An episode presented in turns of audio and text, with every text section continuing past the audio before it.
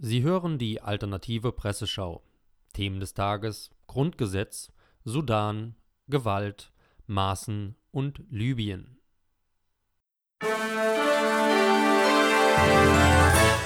Hier sind das Portal Eigentümlich Frei und der Sender Lightbeat Radio mit der alternativen Presseschau.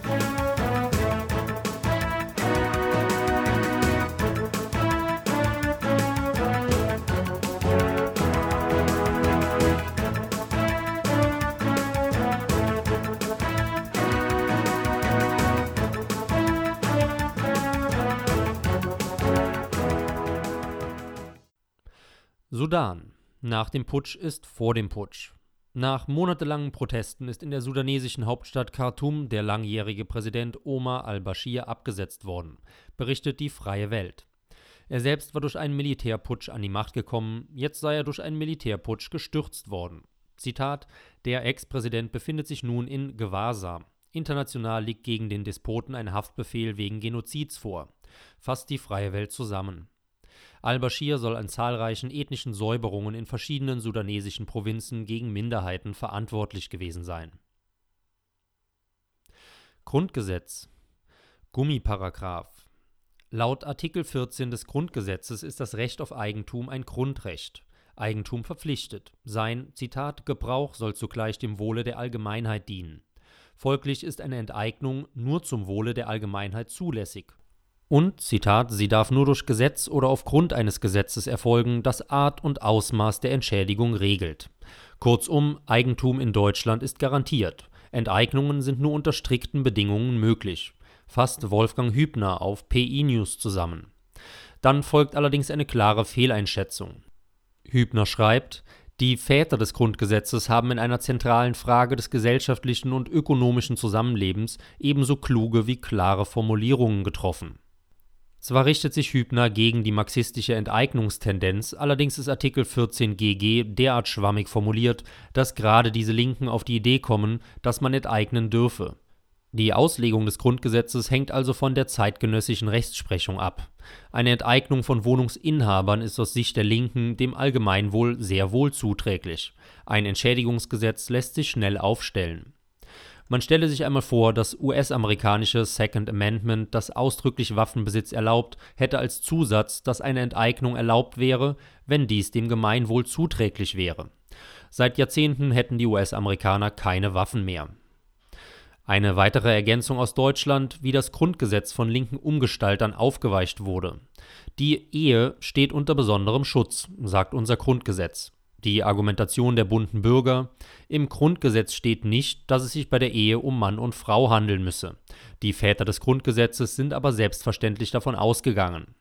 Jetzt sind wir auf dem besten Weg zur Ehe für alle. Gewalt Afghanenmorde In Schleswig-Holstein haben zwei Afghanen innerhalb einer Woche ihre Partnerinnen getötet. Bei den Opfern handelt es sich um eine vierfache und eine zweifache Mutter, berichtet die junge Freiheit. In Flensburg soll demnach ein 42 Jahre alter Mann seine Ehefrau am Donnerstagmorgen umgebracht haben. Der Tat sei ein Streit vorausgegangen. In Preetz war eine Woche zuvor eine 36-Jährige von einem 24-jährigen Flüchtling erstochen worden. Die brutale deutsche Strafe folgte auf dem Fuße, die Staatsanwaltschaft Kiel teilte mit, dass der Tatverdächtige laut psychiatrischem Gutachten unter Wahnvorstellungen leidet. Dadurch sei er bei der Tat möglicherweise nicht schuldfähig gewesen. Er wurde in eine Psychiatrie gebracht, fasst die junge Freiheit zusammen und betont, die Staatsanwaltschaft und die Polizei erwähnten die Nationalitäten nicht.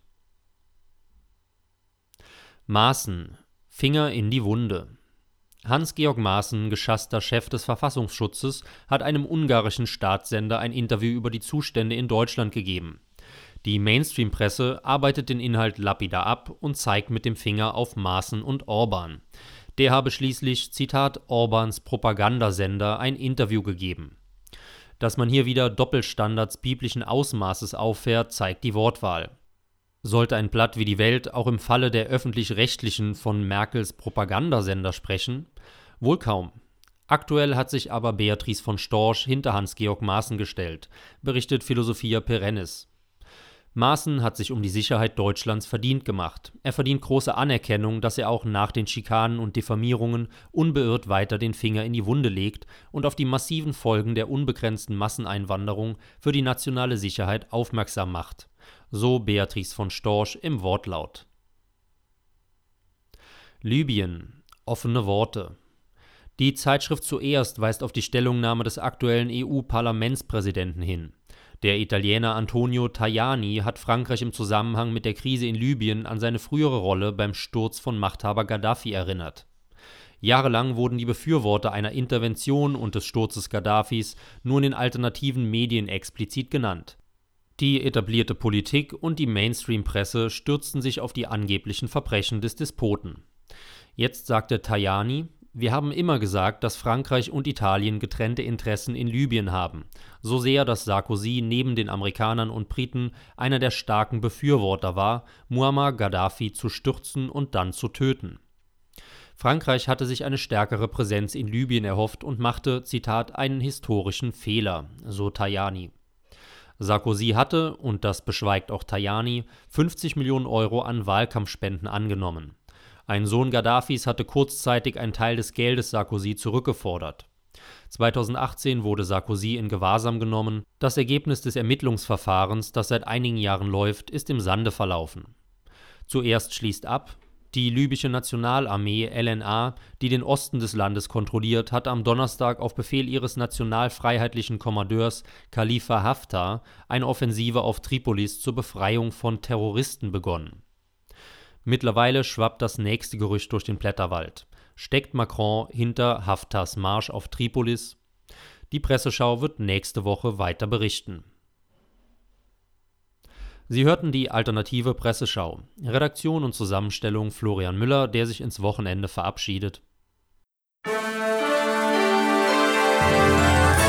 Sie hörten die alternative Presseschau.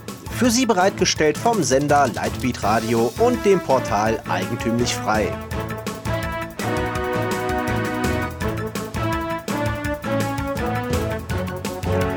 Bitte unterstützen Sie unsere alternative Medienarbeit durch eine Spende auf lightbeatradio.de oder durch ein Abonnement von Eigentümlich Frei über efmagazin.de.